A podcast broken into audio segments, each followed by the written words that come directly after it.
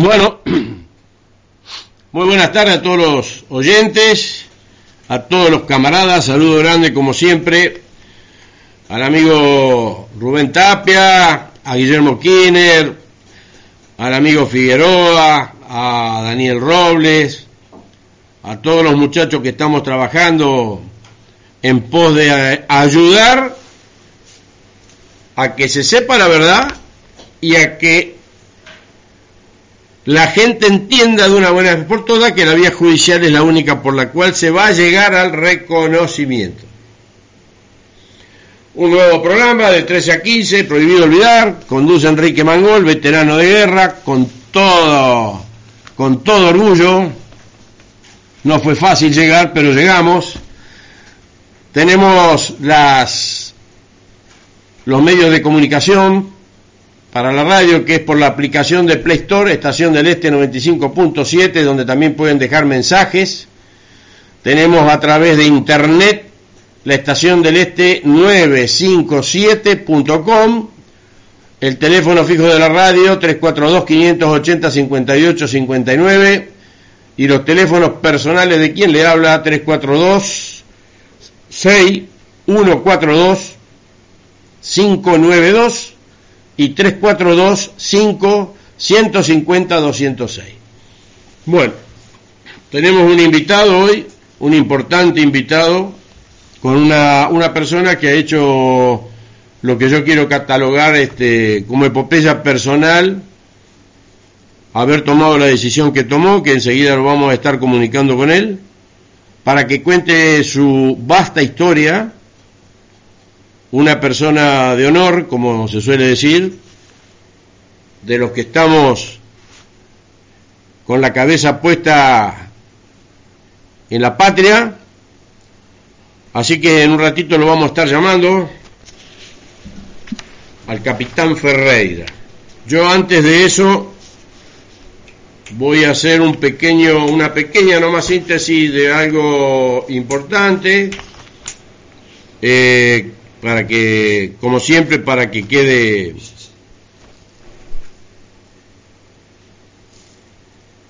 para que quede, ¿eh? Dígame, sí, Jorge Barba, ¿qué quiere? Acuérdese la sí, aplicación. Jorgito Barba, ¿qué es lo que usted necesita, señor operador? La aplicación Estación del Este 95.7, escuchan, pueden enviar el mensaje por Mensajes. ahí. Por ejemplo, el señor Daniel Espos. Ah, grande, Danielito. Saludo a todos los oyentes y camaradas. Gracias, Daniel, gracias por a través estar. de la gracias por estar. ¿Está bien, mi amigo? Sí, señor. No me pegue, no me pegue. llevar bien, pero no me por pegue, favor. porque usted es como Roble que me pelea. No, pero usted es un monstruo en la Y cocina. Robles me debe las empanadas. No digo más. ¡Ah, Roble! ¿Te quedó claro? La empanadita salteña, La aunque sea mandarla por Mercado Libre. Ah, congelada que me las mande, che. Bueno, este, bueno, como también iniciamos el programa escuchando algunos temas en homenaje a, a nuestros próceres y a todo lo que tiene que ver con nuestra querida patria. Lo que queremos la patria somos así. ¿Qué va a ser? Así que bueno, voy a leer este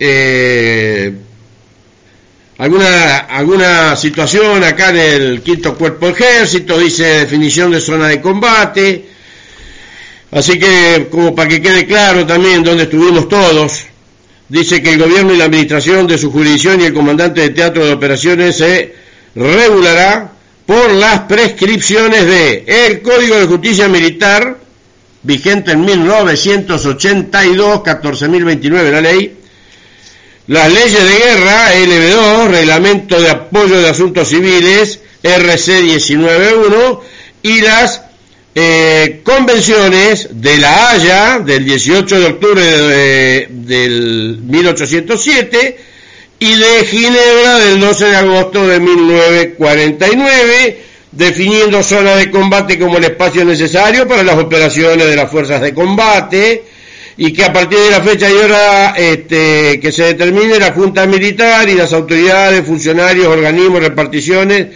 de la Administración Pública Nacional, Provincial, Municipal, entes autárquicos y eh, referentes del Estado Nacional, Provincial, Municipal existentes en la zona de combate conservarán su relación orgánica y sus mismos eh, y sus actuaciones funcionales, pero quedarán subordinados al comandante del teatro. En cuanto al cumplimiento de órdenes, tareas que se impartan y se asignen al ejercicio de las funciones, eh, tendrá prioridad sobre toda actividad el cumplimiento por parte de dicha autoridad del funcionamiento y eh, reparticiones a las órdenes y tareas impartidas por el comandante del teatro de operaciones, procedencia o legitimidad de estas, y no podrá ser cuestionada en ningún caso mientras eh, subsistiera el estado de guerra. Las personas físicas y entidades no deberán interferir, alterar o enmarcar las órdenes y tareas que se impartan al, este, o se asignen al comandante de teatro operaciones con arreglo a lo establecido precedentemente. Zona de comunicaciones y equivalente es este, el comandante de teatro de operaciones procurará, procurará mantener en la medida compatible con las operaciones militares el funcionamiento de normal de la administración civil en la zona, asimismo intentará mantener la estructura administrativa y judicial vigente, pudiendo, no obstante, este, eh, ejercer las facultades de dictar eh, bandos cuando eh, lo juzgue conveniente. Creará los consejos de guerra que resulten necesarios. Los elementos militares del teatro de operaciones ya se encuentran dedicados en forma completa al planeamiento emergente de la hipótesis de guerra. Las múltiples y complejas exigencias previstas para este evento imponen la necesidad de que los distintos estamentos de la administración pública también adopten los recaudos del caso mediante un planeamiento simultáneo en detalle.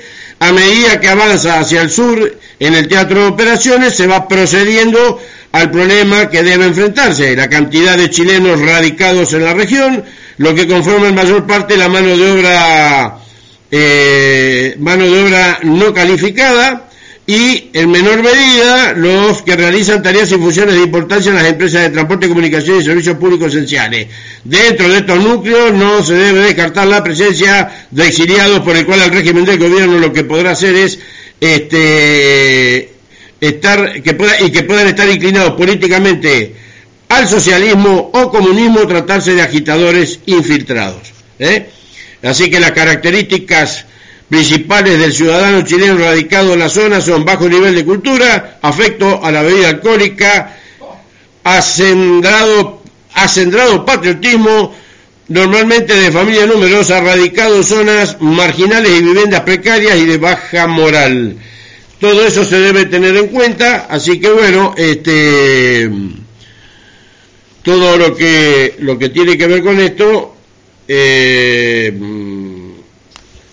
lo quería dejar en claro, ¿no? Esta es una partecita nomás, pero quiero resaltar el que, que se están aplicando todos los, estamentos vigentes en el año 82.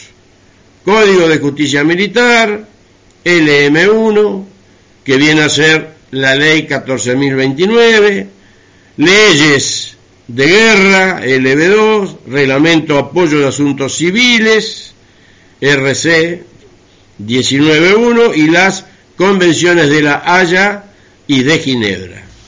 Así que con esto quiero más o menos ir dejando en claro todo lo que tiene que ver en lo abarcativo con lo que es la zona de eh, combate, cómo se distribuye, cómo se utiliza y cómo se debe respetar al comandante del teatro de operaciones. No nos olvidemos que en la, el Teatro de Operaciones del Atlántico Sur no estaba eh, en la zona de Puerto Argentino ni de Islas Malvinas, estaba en Puerto Belgrano, desde donde se comandaba el Teatro de Operaciones hasta que por eh, la circunstancia que ya hemos hablado el sábado pasado, se pasa a armar el COPECON para armar el trabajo en conjunto de las tres Fuerzas Armadas con todo lo que tiene que ver este, en la utilización, ¿no es cierto?, sin desafectar el TOAS, en la utilización, como dice en la creación, de todo lo que tiene que ver con terminales aéreas, aeronavales, navales, de logística, etcétera, etcétera, etcétera, que estaban todas en el continente. Por eso, como decimos siempre, si en el continente no duraba 74 días eh, la guerra del Atlántico Sur. Última definición para que queden claros, teatro de operaciones, teatro propio como eh, enemigo necesario para el desarrollo de las operaciones militares a nivel estratégico operacional. Su constitución está prevista en los planes correspondientes y se efectuará por decreto del Poder Ejecutivo Nacional. Dicho decreto contendrá, entre otros aspectos, los límites geográficos del teatro, su denominación, designación y el comandante en fecha de puesta, el comandante y la, fe, y la fecha que se pone en vigencia. La autoridad militar y civil de un teatro de operaciones será ejercida por su comandante. Teatro de operaciones. Eh, es territorio enemigo o bajo propio control, mantendrá características similares a las expresadas en esta sesión, pudiendo suceder cuando existan considerables espacios intermedios que entre su límite posterior y su propio territorio se establezca una zona de ocupación. Normalmente tendrá carácter conjunto, en, en otros casos podrá ser específico o combinado. Bueno, este como ya acabamos de, leer también, este, la zona de combate, esto es el reglamento de ejército, en el que también será parte, eh, la zona de combate, la parte anterior de un teatro de operaciones donde se desarrollan o se prevé el desarrollo de operaciones militares por parte de efectivos de consideración incluye los espacios necesarios para cumplir con las operaciones de combate previstas, su apoyo inmediato y se extiende hacia la retaguardia hasta el límite anterior de la zona de comunicaciones. Esto ya más o menos lo hemos estado hablando, seguiremos insistiendo con este reglamento que es espectacular, reglamento RC 22, versión original, que la hemos podido conseguir y que eh, en base a eso eh, también podemos decir que todo lo que tuvo que ver con las bases legales vigentes en el año este, 1982, como ya habíamos explicado, ¿y por qué hago hincapié hoy? Porque vamos a estar con una persona que eh, conoce mucho de todos estos temas, que estuvo en Malvinas, que fue a, dar organización y puesta a punto de nuestros queridos cañones Osma de 155 y que este luego de estar en Malvinas eh, y volvió al continente, al día de hoy no percibe los beneficios correspondientes como veterano de guerra hasta tanto no se le reconozca la condición de veteranos de guerra a su tropa que quedó en la zona de despliegue continental, que como todos ya sabemos y todos estamos afectados, estamos este, en lucha y que bueno, lamentablemente, pero no hay otra, no hay mal que por bien no venga, debemos ir a la justicia, que es la única por la cual vamos a lograr el reconocimiento. Jorgito, si querés poner un temita, así lo llamamos al capitán Ferreira. Continuando con el programa, tenemos el gran honor hoy de tener al aire a un señor, como dije hoy, alguien que ha hecho una movida que muy pocos conocen, que algunos quizás tampoco lo puedan conocer a él, pero bueno, estos son los referentes a los cuales siempre hacemos siempre hacemos este, referencia para, para que se cuenten cosas que muchos camaradas no saben y que bueno, estando al aire, hoy tenemos al capitán Ferreira. Estimado capitán, le mando un saludo muy grande, una bienvenida a la 95.7 Santa Fe Capital, un gusto tenerlo para que usted pueda desarrollar todo lo que usted tenga en posibilidad de hablar sobre su situación de guerra y sobre todo lo que hablaremos en el espacio que nos queda de radio que no es poco y que gracias a Dios podemos hoy disfrutar el hecho de poder compartirlo con usted. ¿Cómo le va, veterano Enrique? ¿Cómo anda usted? Bien, gracias a Dios, bien. Y ahora que lo podemos tener a usted al aire mejor. Bueno, primero me gustaría contar un poquito quién soy yo. Sí, señor. Eh, yo soy un, un santafesino por naturaleza, nacido en Villa Cañas, criado en Rufino, Ajá. y terminado mi escuela primaria, cinco años viviendo en la ciudad de Santa Fe en el Liceo Militar. Ajá. Por eso, por eso tengo tantos entrañables amigos en Santa Fe.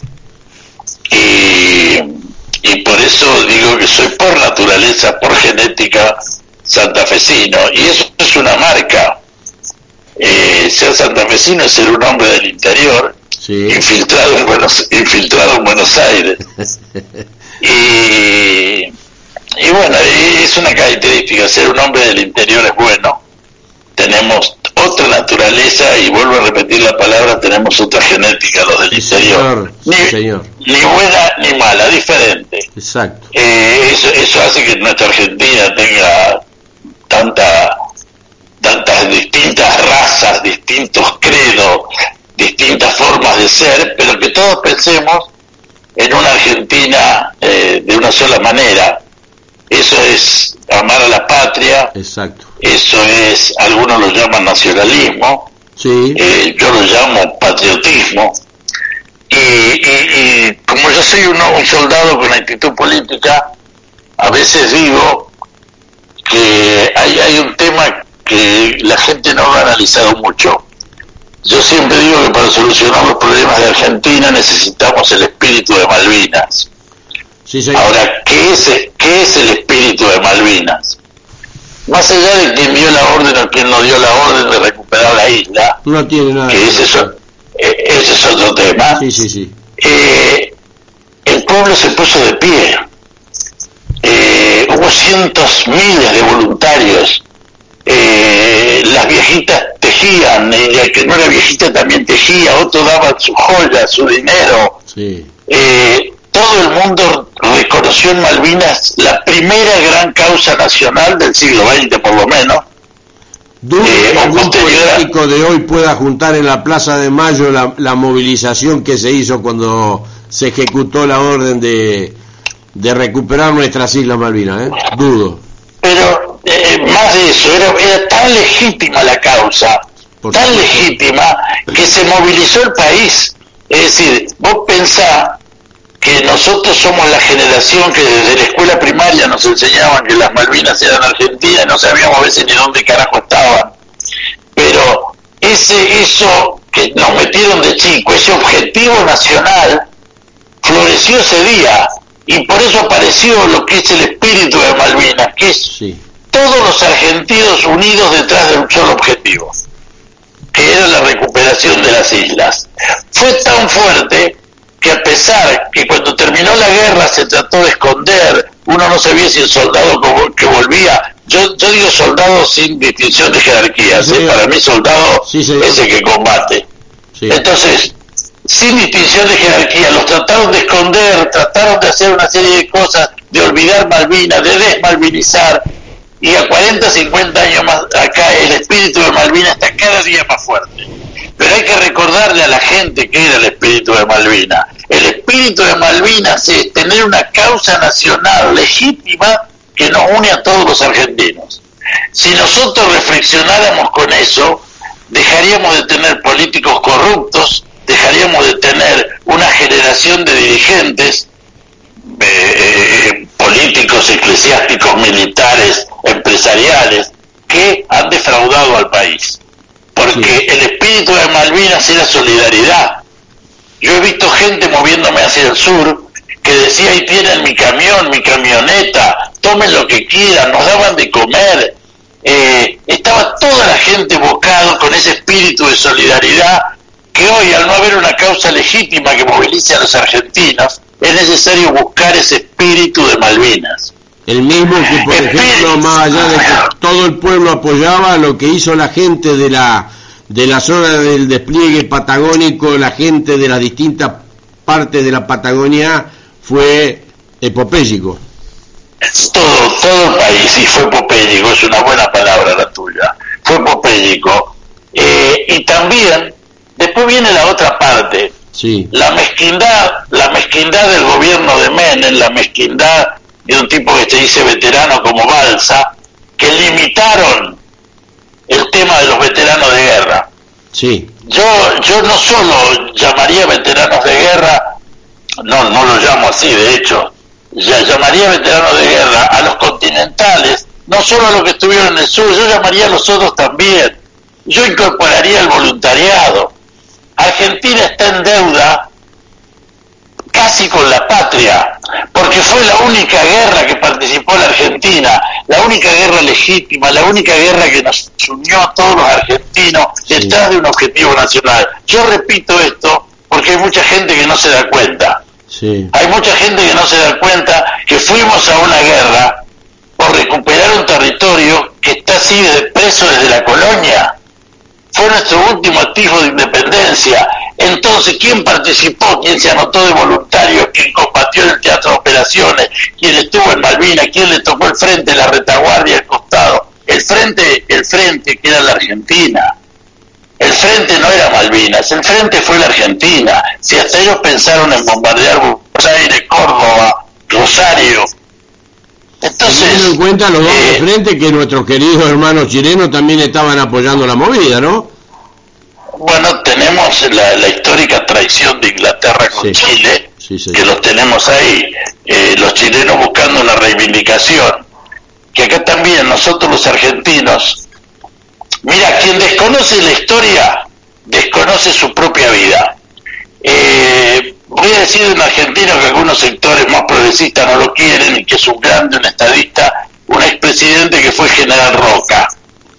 Nosotros tenemos toda la Patagonia porque en algún momento Chile estuvo en guerra con Bolivia y Perú y Bolivia y Perú quería que Argentina participara en contra de Chile. ¿Y Roca qué hizo? Negoció con Chile en 1901 el decirle, bueno, no, no, te vamos a atacar Chile, pero deja de reclamar la Patagonia. Y ahí se firmó el acuerdo que la Patagonia quedó definitivamente para nosotros.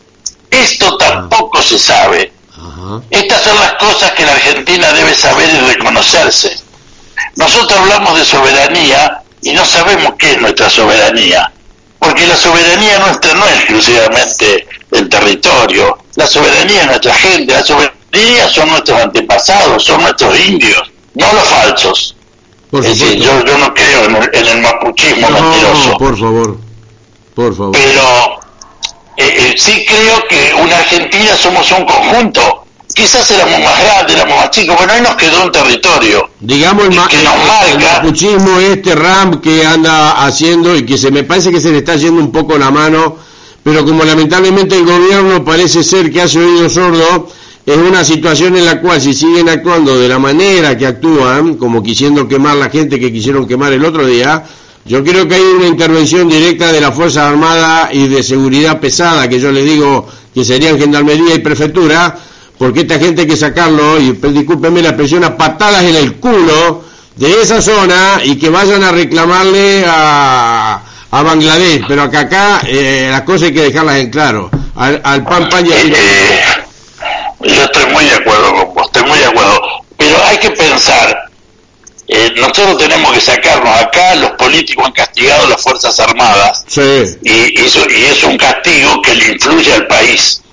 Las Fuerzas Armadas, si acá hay terrorismo, si hay un problema interno, no pueden actuar, porque hoy gobiernan los mismos que fueron combatidos en los 70. Le pregunto, capitán, ya que toca el tema terrorismo, las personas, los delincuentes, estos hijos de puta que abren los hilo bolsa meten un, tema en el cual se lo debe catalogar como eh, delincuente o como terrorista. Para mí, el tipo que hace lo que hacen con la riqueza nacional, que es parte de la alimentación del pueblo, para mí eso es traición a la patria, son terroristas y lo digo públicamente, si tuviera la oportunidad para mí deberían ser ejecutados yo comparto en parte porque le está faltando algo, amigo.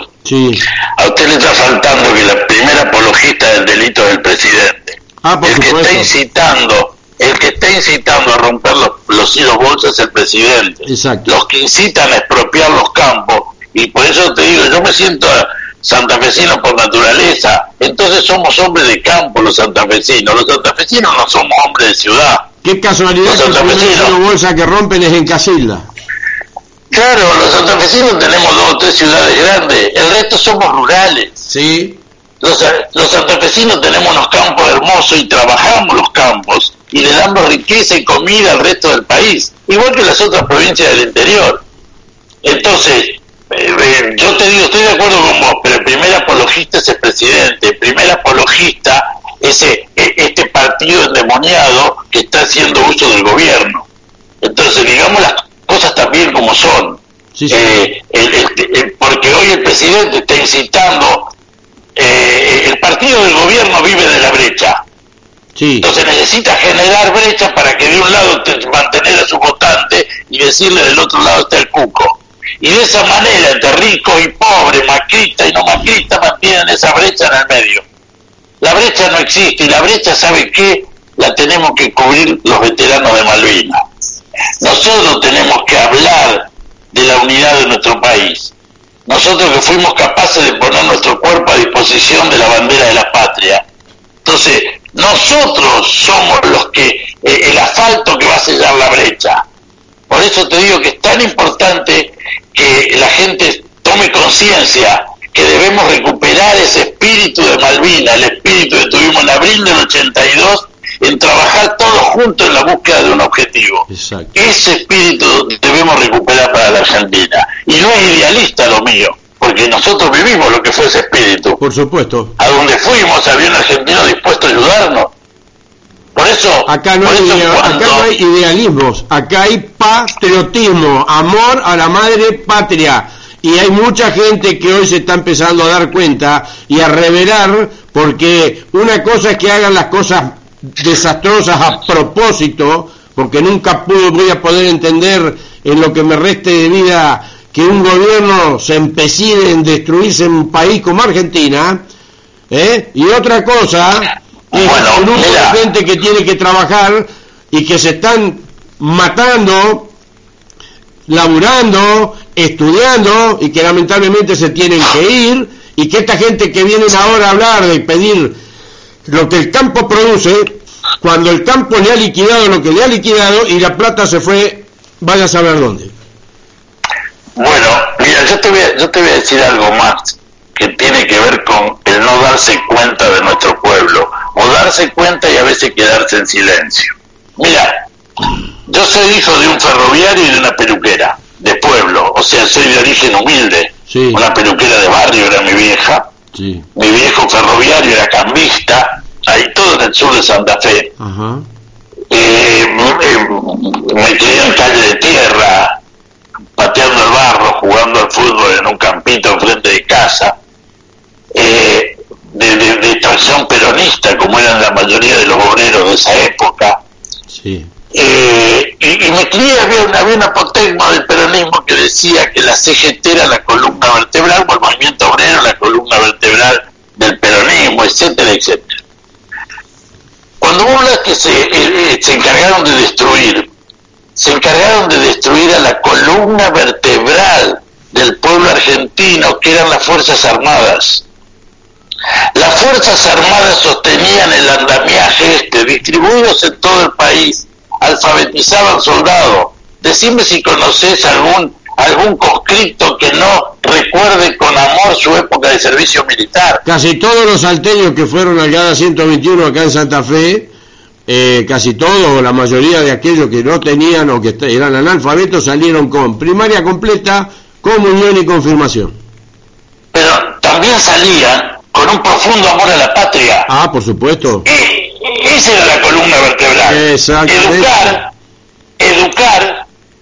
enseñar, endurecerlo al chico que en sus 18, 20 años, endurecerlo para que se haga hombre, digamos, como decíamos en esa época, y en realidad salían todos más hombres, todos reconocían el esfuerzo de sus padres, todos salían de trabajar. La mayoría aprendió un oficio. Venía alguien y decía, yo sé manejar camiones, no sabían manejar y aprendía en el ejército a manejar un camión, a, hacer talabartería, a, a hacer algo de... de Mecánica. De, soldar, soldador, talabartero. Es decir, eh, en el ejército se aprendía un oficio, se alfabetizaba, pero sobre todo se enseñaba un profundo amor a la patria. Y esa es la columna vertebral. Si vos no tenés profundo amor a la patria, ¿qué te, si no tenés profundo amor a Dios, profundo amor a la patria, ¿qué te limita para ser chorro, ladrón? Te da todo lo mismo. Porque da todo, te da todo lo mismo. Claro. Porque no tenés nada de moral que te diga vos, puta, yo no puedo robar porque la patria me reclama otra cosa. Vos no podés robar después que juraste a la bandera dar la vida por, por este país. Yo me pregunto a veces, ¿cuántos de todos estos que cortan, que marchan, los, los señores que, que los dirigen, el Grabón ese, hay otro por ahí que no me acuerdo, bueno, tampoco le voy a dar eh, propaganda, pero quiero decir una cosa, toda esa gente, toda esa masa de reclamantes de que el Estado lo siga manteniendo para que se rasquen las pelotas en su casa. Si mañana Inglaterra tomara la decisión de atacar la Patagonia nuevamente, ¿irían de voluntario? Yo no sé si esos. Yo lo que digo, los que no van a ir seguro es Graboy y compañía, los que dirigen eso. Los gerentes de, los gerentes de la pobreza. Exacto. Graboy y demás trabajan con la necesidad de la gente, los obligan a ir a una marcha para pagarles. Y hay gente que van a marcha de, hablando de la pobreza, de la falta de trabajo y del trabajo digno con una campera de cuero que lo parió. Por supuesto, yo los veo, yo los veo aquí en Buenos Aires, yo los veo aquí en Buenos Aires, es así. Y mira, yo tengo cinco hijos. Y, y quien tiene hijos sabe que no hay peor cosa que no poder llevar el pan a la mesa, que no hay peor cosa de no hacerle un regalo en Reyes, que no hay peor cosa que no, no, no ser condescendiente con los hijos, de la misma forma que no hay peor cosa que no darle el ejemplo a los hijos. Entonces ellos se aprovechan de que hay muchos padres y madres que van ahí porque no tienen que darle de comer a los hijos y los usan para marchar. Por eso yo te digo, yo no creo que vayan a la guerra los gerentes de la pobreza. No. Porque son machitos de televisión. Son machitos para hablar por televisión. Exacto. Y la vergüenza más grande es que cuando sale a hablar eh, a lo rico diciendo de que esto se está poniendo feo, eh, poniendo en alerta porque nos están llevando a países de índole extremadamente martillo y os, venga un delincuente montonero, pone bomba, que le venga a hacer una denuncia penal, eh, quiero que es Pietragala el apellido, denuncia penal a alguien que combatió en Malvinas, en la, eh, eh, en la subversión, en el independencia y demás hierba. No, no, por eso este país está, lógicamente. Es más grave, es más grave todavía, yo estoy de acuerdo con vos. Eh, vos fijate que vos, vos, o escuchaste el video o miraste el video que hizo Rico, eh, eh, no llama a, golpe de Estado como esto trataron de distraer y, armar. Rico está reclamando este espíritu de Malvinas, le dice a los veteranos, únanse, le dice a los veteranos, organícense, porque eh, hay un momento en que la patria está en estado de disolución. Sí. ¿Y quién, no ve que la patria está en un estado de disolución? Nosotros ayer acaban de nombrar a, este chico, a este chico Massa, que nunca trabajó en su vida. Claro. Sí, te estoy hablando de alguien que conozco. jamás trabajó. Esta jamás trabajó. Sí, esta situación, esta situación de esta línea política está terminando Entonces, y no te lo presentan, te presentan este pibe que es eh, con respeto a los vendedores de auto usado, es un vendedor de auto usado, por lo menos de mi época, viste, que le ponían papel platinado para taparte los agujeros de los autos. Entonces, este chico vendedor de ilusiones, porque te repito, no trabajó nunca, eh, como muchos políticos, tiene un título de abogado dudoso que se lo dieron a los 41 años.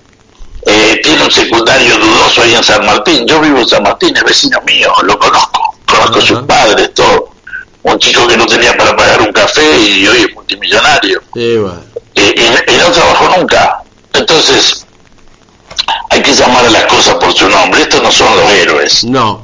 Y, cuando yo te digo, y cuando yo te digo que nos que, que rompieron la columna vertebral de la Argentina, no porque hay que hacer dictadura, los golpes de Estado, no, no. no.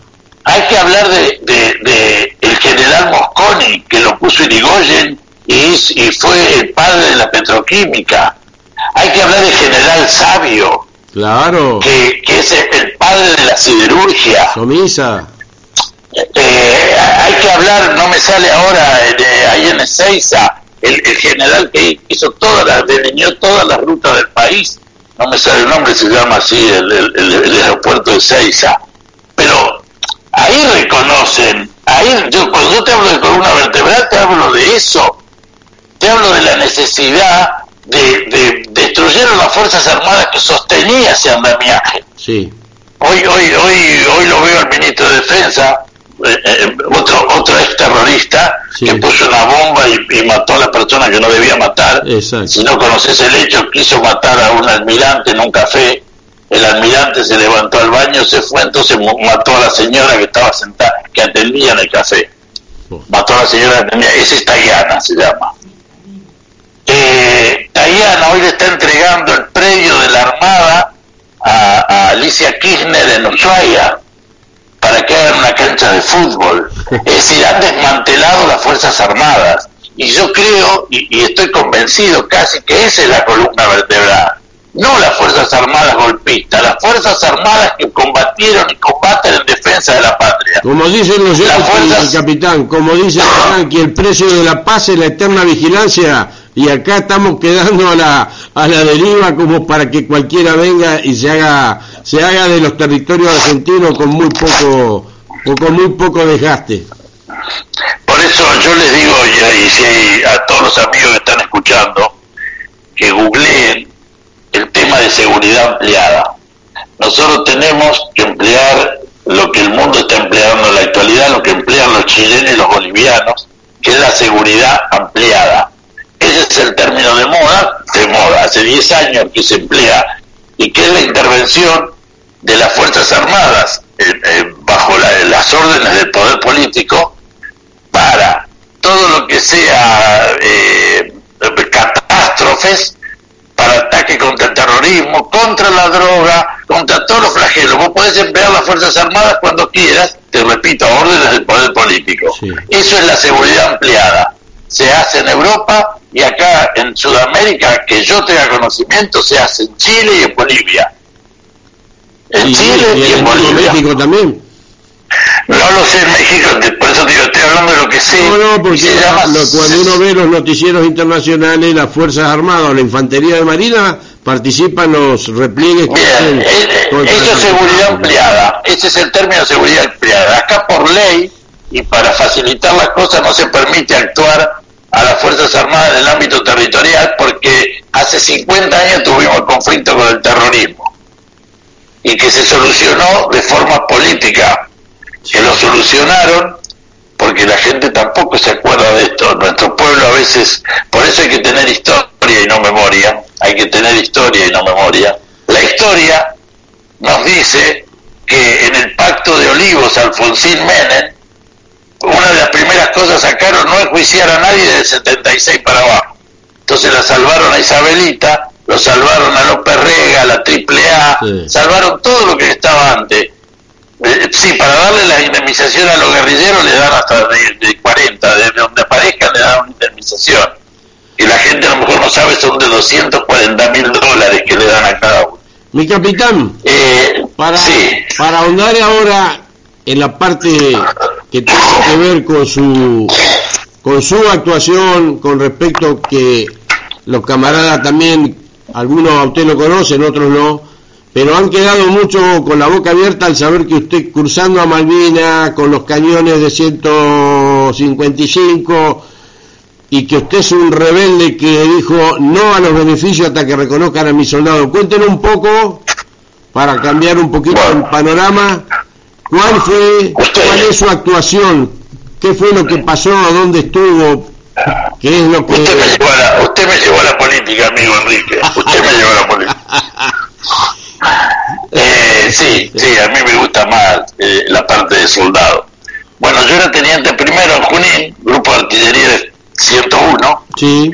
Teníamos cañones 155 que eran relativamente nuevos, a tal punto que yo llegué en el, en el 80, Junín, Ajá. y hacíamos, la- hacíamos las tablas de tiro para los cañones, que no lo tenían. Citefa traía cañones ahí y hacíamos las tablas de tiro. Las tablas de tiro es eh, armar una, una diferencia entre las distintas cargas de munición, las condiciones meteorológicas, el, el viento, todo, y se van, van haciendo las tablas de tiro que te dicen los datos que tenés que ponerle a un cañón para pegar más o menos en un blanco. Eh, estamos hablando de una pieza de artillería, para que la gente De sepa, de largo alcance, de 15.5.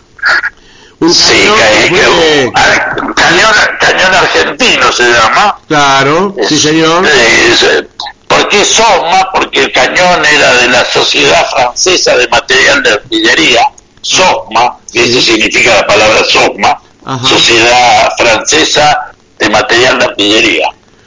Eh, ¿Qué estaban los los- unidades del GAS 101?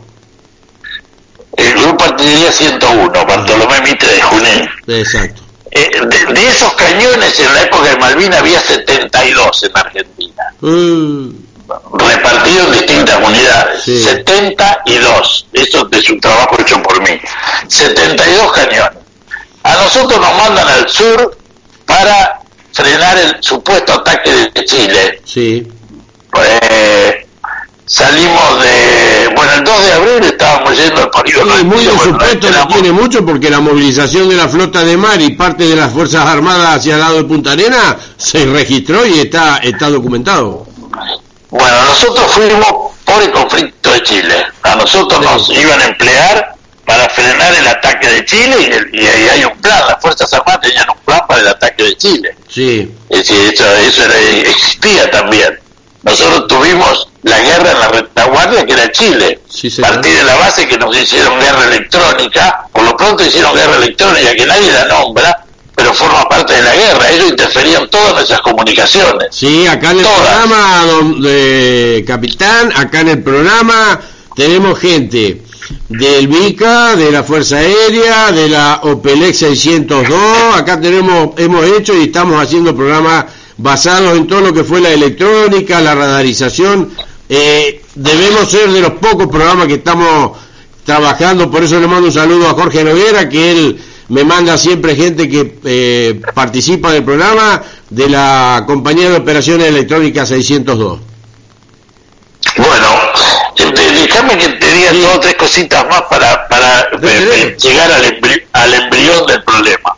Bueno, con, lo- con los cañones esto, porque lo que nos pasó a nosotros eh, tiene que ver con el resto de los soldados que no son reconocidos como veteranos. Ajá. Entonces yo quiero lle- llegar, porque ahí también estuvo mi lucha. Eh, no soy, o está mi lucha, Sí. como la lucha de todos los veteranos, Sí. por, la, por el egoísmo de Balsa y Menem, que lo achicaron para no darle pensiones a mayor cantidad de gente, dijeron estos son veteranos equivocadamente. Y con- Equivocadamente, Sí. Y Con que el apoyo de muchos negros. sí. Y, de- y después los chicos, muchos de los veteranos y muchos no, muchos veteranos se metieron en el egoísmo, se creyeron eso y rechazaron a sus propios camaradas de armas. Sí, señor. Entonces, esto también es grave porque habla de argentinos de mala leche. Por eso el hábito no, el hábito no hace al monje. Acá no hay militares malos, mi- mi- hay argentinos buenos y malos. Argentinos buenos y malos. Porque yo, no- yo nunca pensé que un soldado que compartió la instrucción, que compartió todo, que, que fuese... En, en mi caso, yo eh, tenía seis cañones con cada su servicio de pieza y solo cruzaron dos cañones de soldados temerosos, valientes pero temerosos. Sí. Y, y la parte que me toca a mí, muy bien instruidos. Y la responsabilidad del jefe de batería. Yo era jefe de batería Ajá. de seis cañones 155 Qué bárbaro. hicimos, tuvimos, primero, algo que el ejército no había estudiado, cómo se metía en un Hércules o cómo se cruzaba un cañón de eso. Bueno, lo pudimos meter en un Hércules, entraba, yo tengo todavía la, la orden de, de, de- de embarque hecha por mí a mano, y entraba un, un, un cañón 155, un Unimog, que si bien no era el cañón, tra- el camión tractor, Sí. el que lo lleva al cañón, Sí, pero los Fiat dijimos, pues, 697 eran para tramos. eh, sí, sí, señor. Pero era lo que entraba, un unimog digo va a servir para transportar munición, para Ah. lo que sea sirve. Sí, lo usaron para transportar munición y comida. Sí. y, y 113 tiros completos. Cada munición de, de ese cañón pesa 54 kilos. La limitación no estaba en el espacio, sino en el peso que el Hércules soportaba. Claro. claro. Eh, ahí, ahí estaba. damos el paso que porque la Armada había dado la orden de la retirada de toda eh, la logística naval, de todos los buques prácticamente, salvo los que hicieron Epopeya. Bueno, nosotros, si, el si la, el- eh, hubiesen actuado bien el ejército, nos tendría que haber embarcado a todo el grupo de artillería, los 18 cañones, Claro, habernos embarcado en Buenos Aires y llevarnos a Malvinas. claro. Por- porque esos dos cañones en Malvinas hicieron desastre, Exacto. porque eran los únicos que, te- que tiraban a más de 20 kilómetros. Si no recuerdo mal, el la- alcance era de cerca de entre 30 y 32 kilómetros del Soma. No, no, de 24 kilómetros. 24. 24, 24 kilómetros. Ajá. No sé, eh, la carga máxima, la 24 kilómetros, no sé si se llegó a tirar con carga máxima.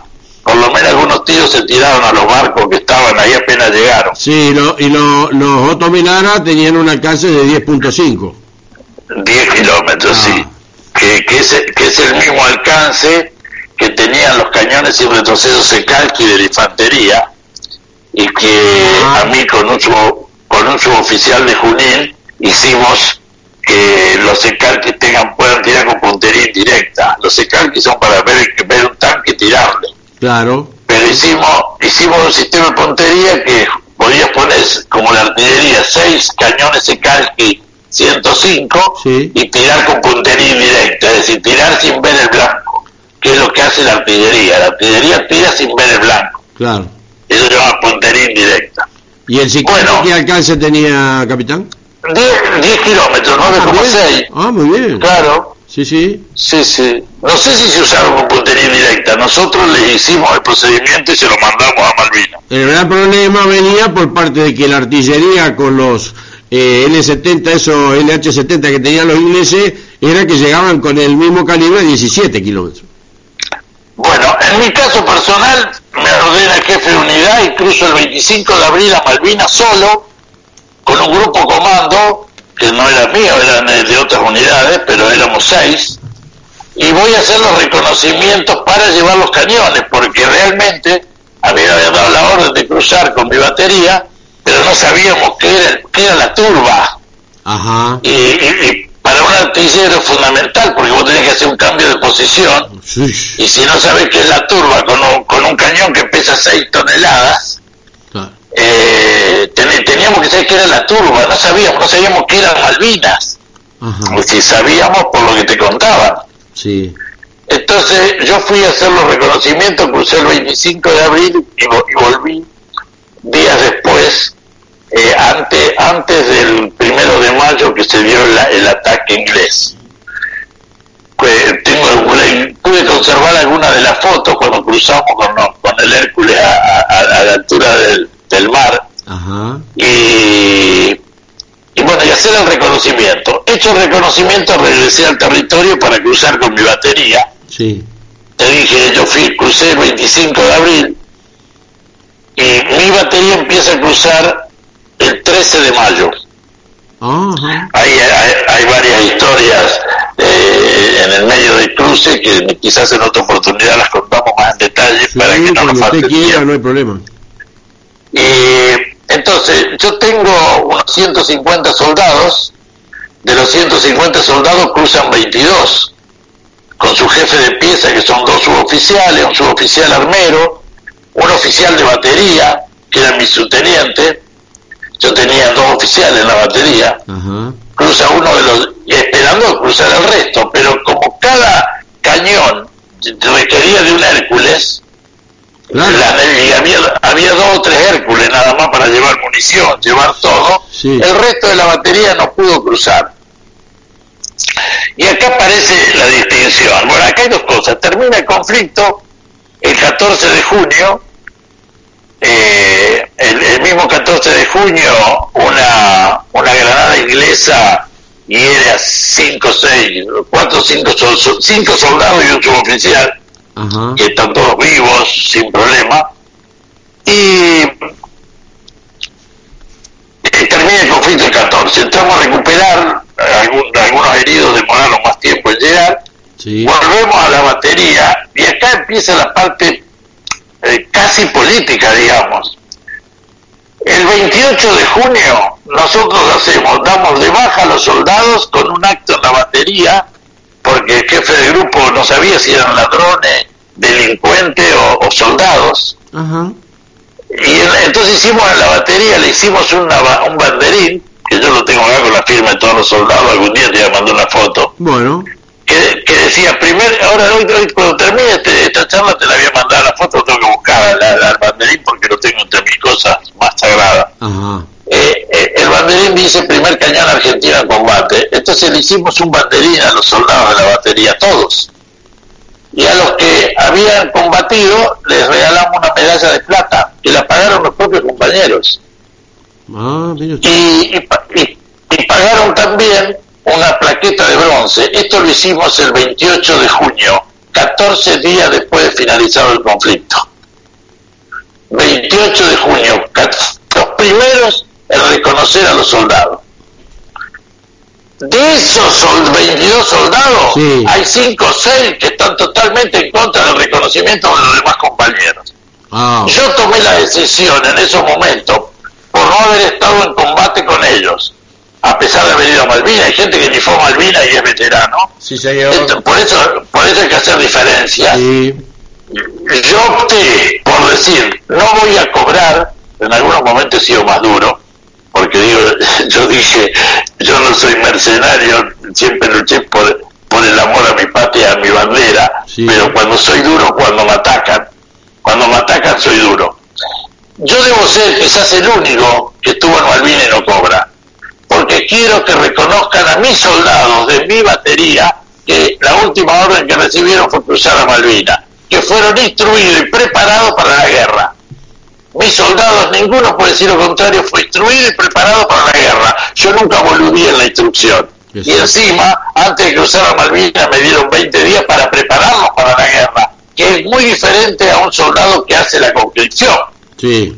Cuando vos estás en, el evento de la guerra y, y, el enemigo te deja 20, 25 días para instruir a tu tropa, le enseñás que pierde el miedo, le enseñás cómo debe matar, le enseñás cómo debe soportar una herida, le enseñás, bueno, las técnicas más acercadas a la guerra, le enseñás a escuchar una granada que explote cerca. Bueno, así instruimos los soldados previo a cruzar a Malvinas. Y se comportaron en base a la instrucción. La única arma que le puede dar un, conductor a sus soldados es la instrucción. Sí, Lo mínimo. Sí eh, y un arma que le funcione. Bueno, nuestros cañones funcionaban y, tenían la instrucción necesaria. Y después los soldados, como buenos argentinos, tuvieron los cojones para combatir bien. Así. Ahora. Sí. Nosotros reclamamos por el Teatro Malvinas, los continentales. Todo el que se movilizó en el sur y estuvo, estuvo o en el frente o en la retaguardia. Porque si no, no tendría que haber reconocido a nadie de la Fuerza Aérea que estaba en, las bases, a nadie naval que estaba en las bases y no estaba en Malvinas. Entonces, esa injusticia debe ser reparada. Sí. Esa injusticia que le hicieron porque le, pagamos a poco. Encima terminaron con esta situación. Hay 20 mil, 25 mil soldados que estuvieron en la isla y hay 35 mil que cobran. Esos 10 mil de dónde aparecieron. Esos 10.000 son los acomodados del poder político y eso lo saben. El tipo que es veterano sabe que tiene 10.000 veteranos truchos, que los metió la política por la ventana. No tenían otra pensión que darle. Decía, che, dale esta de los de, los de, los de Malvinas y le daban pensiones de Malvinas. Hay, hay tipos que con certificados truchos recibieron pensiones de Malvinas. Sí, y, y, y si me permite que le haga un, meta un bocadillo, cuando acá se habla de, esa pelotudez de, los teatros de operaciones, porque si vamos al, al caldo a, la parte concreta de las definiciones concretas de, del ámbito militar. Entonces acá, como siempre le digo a los muchachos, por eso yo difiero lo que es el teatro de operaciones. ¿Por qué? Mire, le voy a leer una parte del reglamento RC2 de Ejército, que usted seguramente, si no se acuerda, le va a refrescar la memoria. Sí, este, yo lo distribuí. Bueno, yo distribuí esa parte de teatro operaciones. Esto, esto, es una, esto es una Biblia para lo que tuvimos principalmente en Ejército. Dice Sección 2, organización territorial. La organización territorial será la forma especial en la que se divide el territorio considerado, sea nacional o no, para afrontar exigencias que surjan de los estados jurídicos de guerra y o conmoción interna. Y a los fines de que la concreta interpretación deberá entenderse que el territorio es una porción del globo terráqueo que puede comprender la tierra firme, el mar, las islas, los ríos, los lagos y el espacio aéreo situado sobre ellos. La determinación de la organización territorial será la responsabilidad del Poder Ejecutivo y de los comandos estratégicos. Y arranca con la base de donde estuvimos todos, que es un teatro de guerra, que es, eh, podrá abarcar una zona de globo terrestre más o menos amplia que comprende espacios terrestres, marítimos, aéreos, que estén y pueden estar implicados directamente en las operaciones de guerra. Su determinación estará en la influencia por distintos factores, entre los que se pueden mencionar situación relativa potencial, eh, países aliados reales, este, los instrumentos legales, etcétera, etcétera. Es decir, que los teatros de, el teatro de guerra es el ámbito geográfico total en donde se desarrollan las operaciones y que después, en base a la, digámosle así, a la a la efervescencia de la situación, se divide en de operaciones. Lo, lo, se lo, ayudo un poquito. Sí. Eh, no hay teatro de operaciones si no hay guerra. Ah, cuando vos vas a la guerra, claro. creás el teatro de operaciones. En La Paz no hay teatro de operaciones. No, por eso mismo, lógicamente. Cuando, cuando vos creás el TOAS, teatro de operaciones, creando después una necesidad crean el TOM, porque crean el TOM para que no nos bombardeen Argentina, para decir, para la justicia internacional, crean el TOM para decir, che, está armado ahí, el TOM, para, para que no nos bombardeen, y si nos bombardean, hacerle pagar algún costo.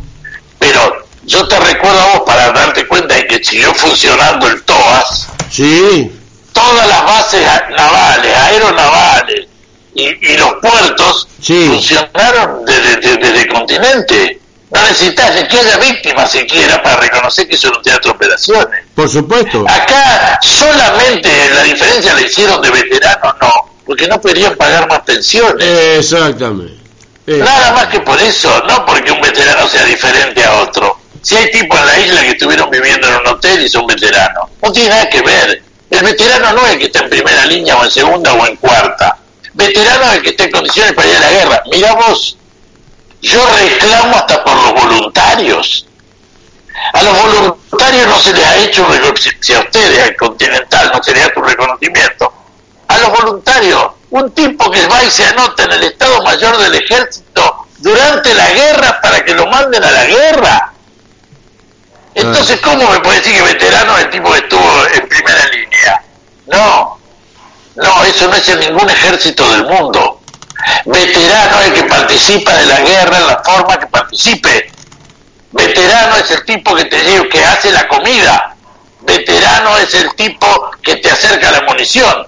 Veterano es el tipo que la transporta. Por eso hay por lo menos 5.000 empleados de ELMA que son veteranos es llevar un barco de carga a Malvina.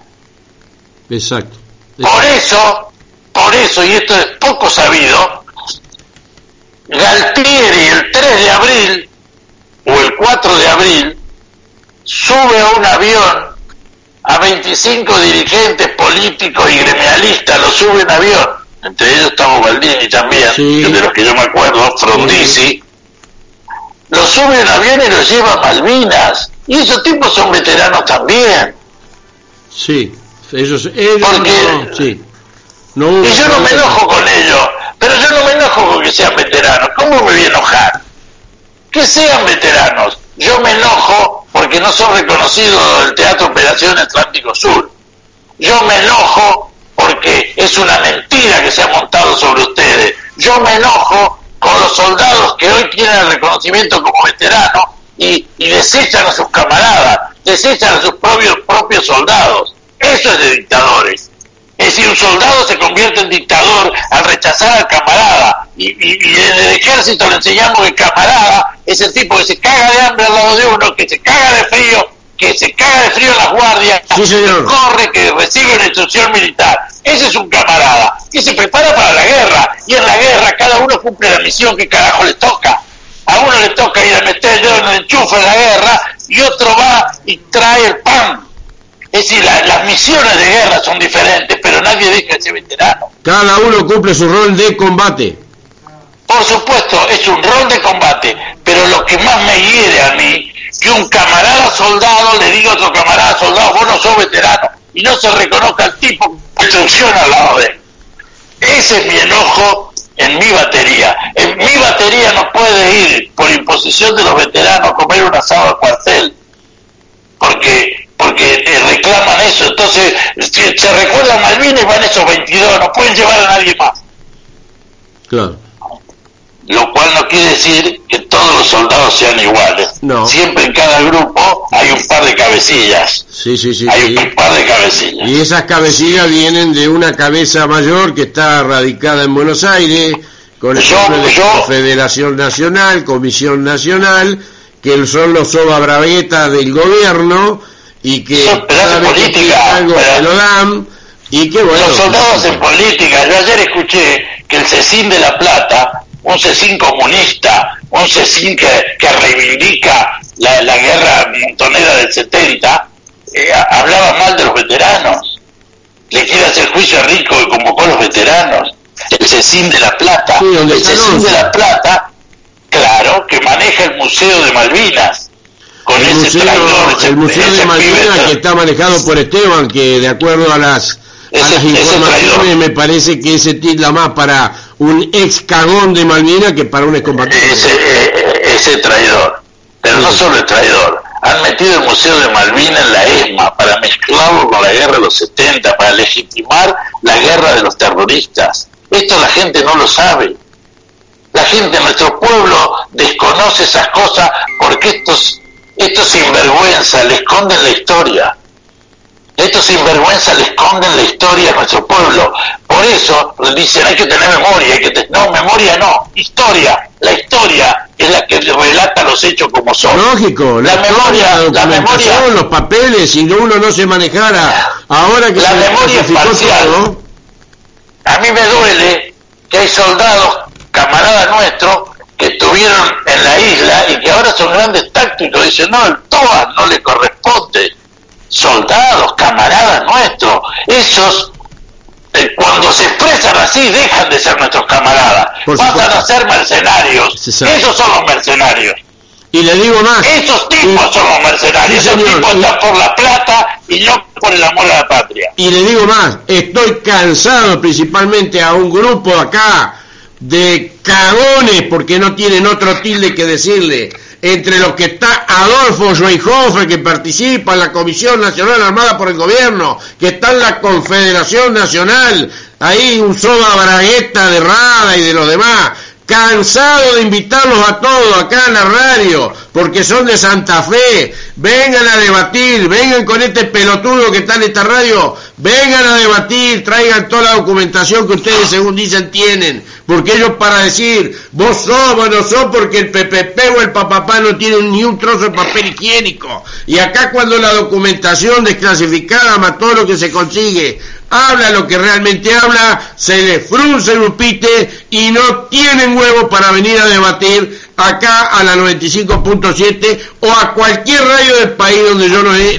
los he toreado para que vayan a debatir. ¿Por qué no van a debatir? Porque no tienen huevo para rebatir la documentación y la verdad Está histórica. Bien. Está bien, pero no le digamos cagones a, esos veteranos, digámosle confundidos. Aunque nos duela, aunque, aunque nos agarre bronca. Sí. No le digamos cagones. Le digo de cagones no por la participación de Malvinas, sino puede venir a sentarse en una mesa a debatir como caballero para que le devuelten al pueblo que lo que ellos dicen, según ellos, es la, es la verdad, y que lo que yo pueda decir es lo que lo vamos a rebatir acá para a ese a ese a ese tilde de cagón de no venir a debatir ah. con él porque ganó por vía judicial mi capitán porque yo gané por vía judicial se me negó la medalla de los 40 años bueno, yo estoy, estoy de acuerdo con vos eso, estoy totalmente de acuerdo con de vos. Malvinas no me no porque cada uno cumplió con su función, en eso yo. Cagones por no venir a debatir, esa, a eso me Está bien. Bueno, está perfecto, eh, ahí sí yo no puedo decir nada. Bueno, aclaro, porque si no alguno va así, algunos después se agarran de ahí para, para salir a hablar. No, no, no. Les digo, lo vuelvo a repetir, Vengan a debatir, vengan a explicar lo que va, ah, porque si los invita Feynman, ah, allá van, si los invita Pablo Rossi van, si los invitan de TN van, bueno, vamos a cualquier medio, los invito a ir a cualquier medio, pero el estilo de cagón, el no sentarse frente a frente con este pelotudo a debatir, porque tengo todo para dejarlos en ridículo y para que el pueblo de una buena vez sepa que lo que hacen es mentir, ocultar y hablar boludeces solo requiere, mira, eso se olvidan de esto. Yo el año 83 llegué a Buenos Aires, en diciembre del 82 me salió el pase a Buenos Aires a la escuela suboficial. Y yo seguí mi lucha por la reivindicación de los derechos de los veteranos. Por supuesto. Yo seguí mi lucha. Me yo te, voy a contar algo porque te manté adelante. Y, y, medio voy cerrando mi participación y me quedo a disposición tuya para otro día. Bueno. Eh, yo peleé desde el 83, desde, el momento, desde el 14 de junio que terminó, ya te dije, a los 14 días reconocí a mis soldados con un banderín, una medalla de plata que hoy la usan en el pecho y se la di yo que era el jefe de batería, porque el jefe de unidad no se la quiso dar. El jefe de unidad yo me le subordiné por el bienestar de mis soldados en Malvinas. Resulta que a mí no me invitan con, por mi posición, no me invitan a los actos de, los veteranos en, en el grupo artillería, sino que lo invitan a ese jefe. El día que lo invitaron a ese jefe yo dejé de ir.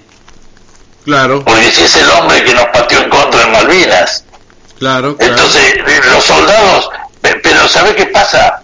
Que tenemos chicos que están, siguen confundidos y se transforman en hipócritas. chicos que defienden, que defienden cualquier interés. Eh. Mi, mi, grupo artillería, yo te mandé las dos condecoraciones que tienen yo se las peleé a balsa esas condecoraciones, porque todo el mundo hablaba los dos cañones, los dos cañones de Malvinas, los dos cañones de Malvinas. Los dos cañones de Malvinas tienen nombre y apellido. Es la batería de tiro C Malvina, hoy se llama Malvina, pero en ese momento era la batería de tiro C Yatay. No son los dos cañones. A Balsa le convenía decir los dos cañones porque los manejaba él.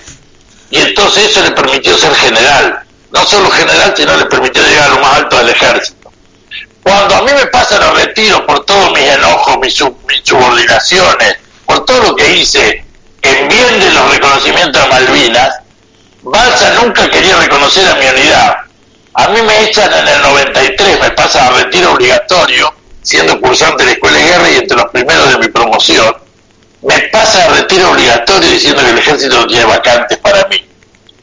Eso lo hace en el 93. En el 95 te mandé la condecoración, si no la leíste después de ella, condecoran la bandera de mi unidad reconociéndole la participación a mi batería.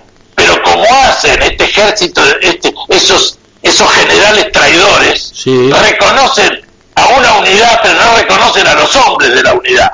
San Martín terminaba un combate, y, y lo podemos saber, y escribía el parte, tengo tres soldados heridos y ponía los nombres combatieron bien esto. Vos tenés todos los partes en todos los museos del país, de cada nombre de cada soldado. No combatía San Martín, no ah. combatía el ejército, ni combatía un cañón. Combaten los hombres con distintas armas, combaten los argentinos. Entonces, cuando vos condecorás una bandera de la unidad, leé la, la condecoración por la participación de la batería de tiro C en Malvinas y no reconocen a mis soldados no reconocen a mis soldados como voluntarios. ¿Qué importa si, si yo destaqué uno que fue con una misión? Cuando vos tenés que repartir tu gente, a uno le toca, usted vaya y ponga una bomba allá, usted vaya a combate allá, usted ataque por allá, usted defienda acá, usted haga lo otro. Esas son las misiones. Pero todos son veteranos, todos son veteranos. Todos. todos, todos. Entonces, no Especialmente acuerdo- reglamentado por las leyes vigentes del 82, que en parte venía de la doctrina de Onganía, la ley de defensa nacional, la ley de soberanía querido, nacional y todo lo que avanzaba. querido, mi querido veterano, esto no es un problema de leyes, esto es un problema de sentido común. También. Cuanto, cuanto más veteranos haya, cuanto más gente más comprometida haya, más argentinos más comprometidos van a estar. Es un problema de estrategia nacional. Sí, sí. Eh, eh, es más, el Estado tendría que ver cómo sigue desarrollando estrategias más profundas, cómo sigue incorporando gente. Yo por eso te digo, yo no solo hablo de los veteranos continentales, yo hablo también de los pibes que se anotaron voluntarios, chicos de 18 años que se anotaban voluntarios cuando estaban en pleno desarrollo de la guerra. ¿Qué más huevo que eso, si hablamos de huevos? sí. Pero eso es el espíritu, ese es el espíritu de los argentinos. Ese es el espíritu de los argentinos. Ese es el espíritu de Malvinas. Ese es el espíritu de Malvinas que te soluciona las brechas, las grietas, las benditas grietas que hacen los políticos. El espíritu de Malvinas es lo único que te lo supera. Por eso yo no comprendo cómo un soldado rechaza a otro soldado. Hicieron cuerpo a tierra y se arrastraron en instrucción para cumplir las órdenes del servicio militar obligatorio. Sí, Y, y lo rechazan al tipo, no es que rechazan al oficial o al suboficial, rechazan al propio soldado. así es. Esto, Y le hacen la vida grave. imposible. Esto es grave porque lo hacen por plata, Sí. no lo hacen por reconocimiento. Sí, señor.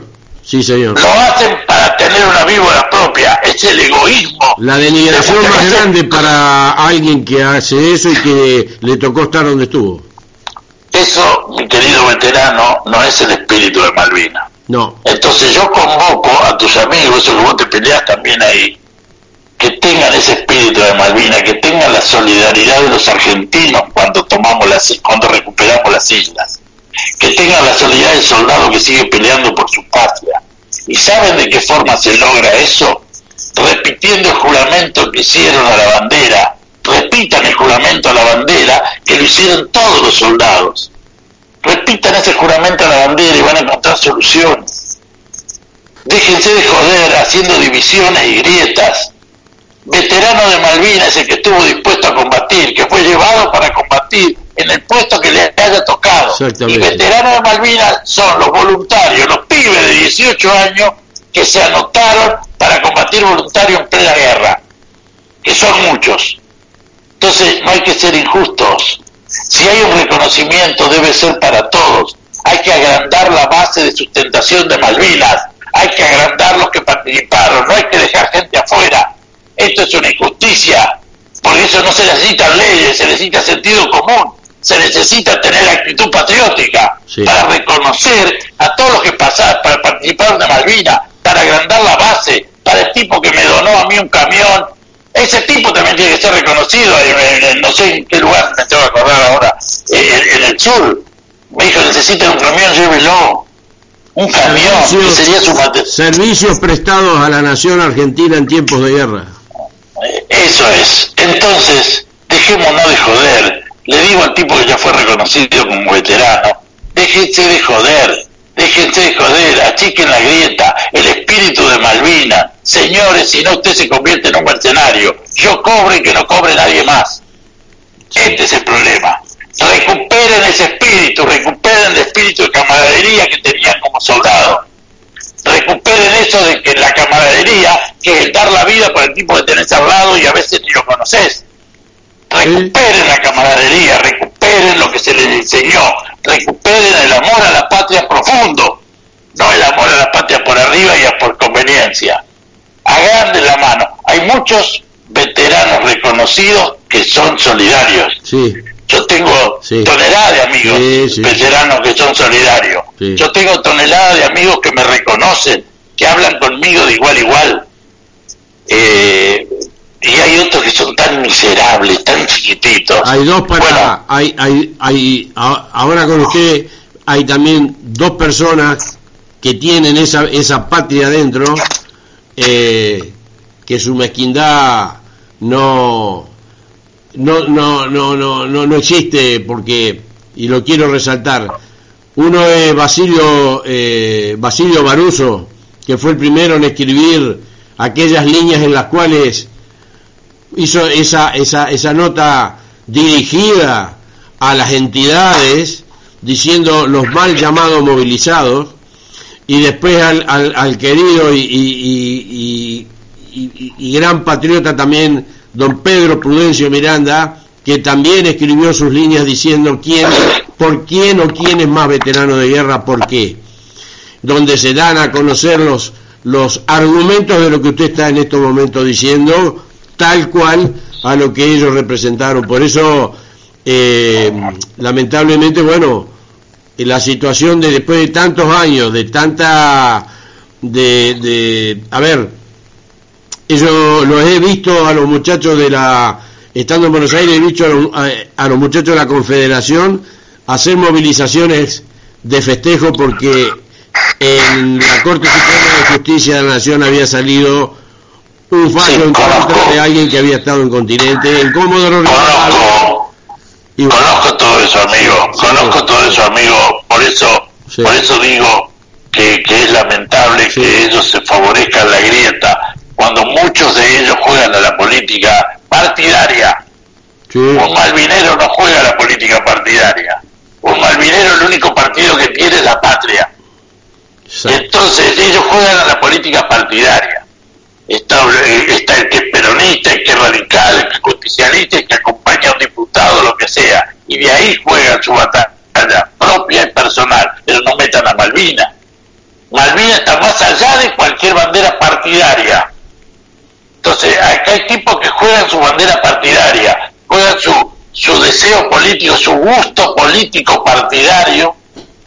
No, señores, el, objetivo es la patria, el objetivo es la Argentina. Sería bueno. Sean amplios. Sería bueno ver la unificación del país, como cuando Galtieri salió al balcón aluciendo a la recuperación de nuestras islas olvídate de Galtieri y analizar lo que yo digo sobre el espíritu de Malvinas para recuperar toda la Argentina. el espíritu que tenía. Es, que la unidad está en el espíritu de Malvinas. La palabra es espíritu de Malvinas. Es cuando todo el pueblo argentino se sintió que recuperaba algo extraordinario. Porque habíamos sido educados así, de que eso era nuestro. Entonces recuperábamos algo nuestro. Sí, señor. Hoy nos, eh, como, como lo hacen los, países desarrollados, como lo hacen cuando nosotros fuimos grandes. Cuando nosotros fuimos grandes recuperamos la Patagonia y Argentina era el quinto país del mundo. Recuperamos la Patagonia y no fue contra los indios, fue contra todos que recuperamos la Patagonia. Te dije cuál fue la anécdota. Cuando Bolivia y Perú entraron en guerra con Chile, Chile negoció con Roca.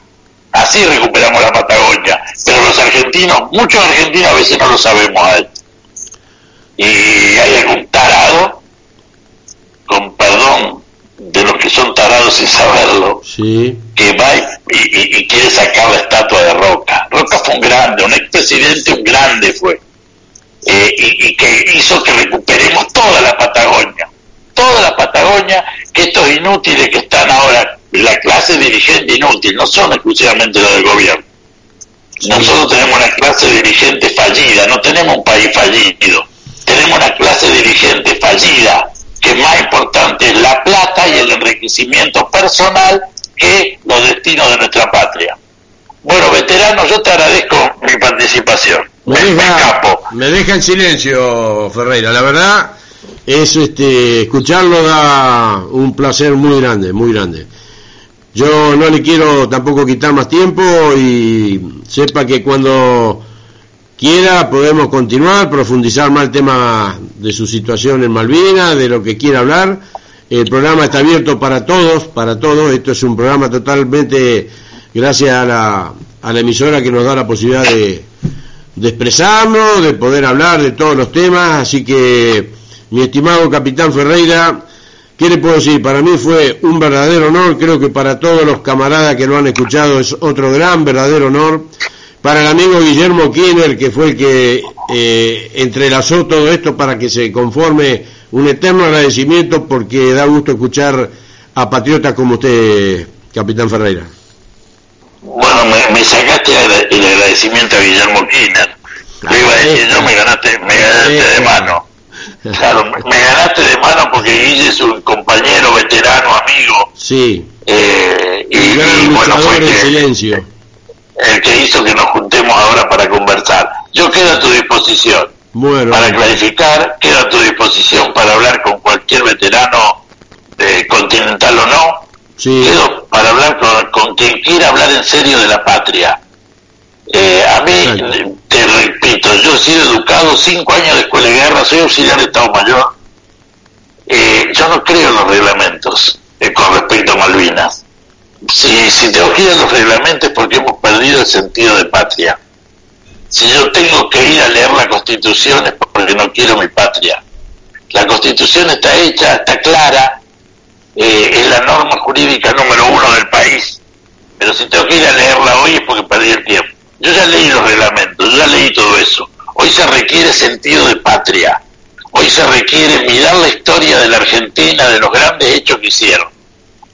Mira, hay alguien, el otro día hablaba con Rico, yo y le dije, lo presenté como un héroe de Malvinas en una charla con, con militares compañeros míos. sí, Y, y Aldo me corrigió y me dijo, héroes son los que están en los que quedaron en Malvinas. Eh, eso no es una, yo creo que es una frase que dice alguien con humildad, como lo dicen muchos veteranos, como está escrito en alguna afiche de propaganda, que héroes son los que quedaron en la isla. exacto. Yo creo que héroes son los que tienen comportamiento de héroes. El héroe es humilde. El héroe es un tipo que no se hace grande porque tiró de la piolita un cañón. Un héroe es un tipo que tiene un abrazo para el compañero, para el camarada. Un héroe es un tipo que combatió y aprendió que pasó una prueba y le gustó pasar esa prueba de, de, de- de- un hombre cabal, íntegro, y digo hombre también hay mujeres en Malvinas. Sí, Entonces, un héroe es una persona humilde que combatió por su patria. Eh, el sargento Cabral que hizo le salvó la vida a San Martín y es un héroe. Y murió en ese hecho, sí, pero hay un montón de héroes que no murieron en ese hecho. San Martín es un héroe y no murió en un campo de combate. exacto, exacto. Eh, eh, muchos no murieron en un campo de combate, pero tuvieron actitud de héroe, tuvieron conductas ejemplares. Un héroe tiene conducta ejemplar, la misma que tiene un padre con un hijo, de educar con el ejemplo. Un héroe tiene conducta ejemplar.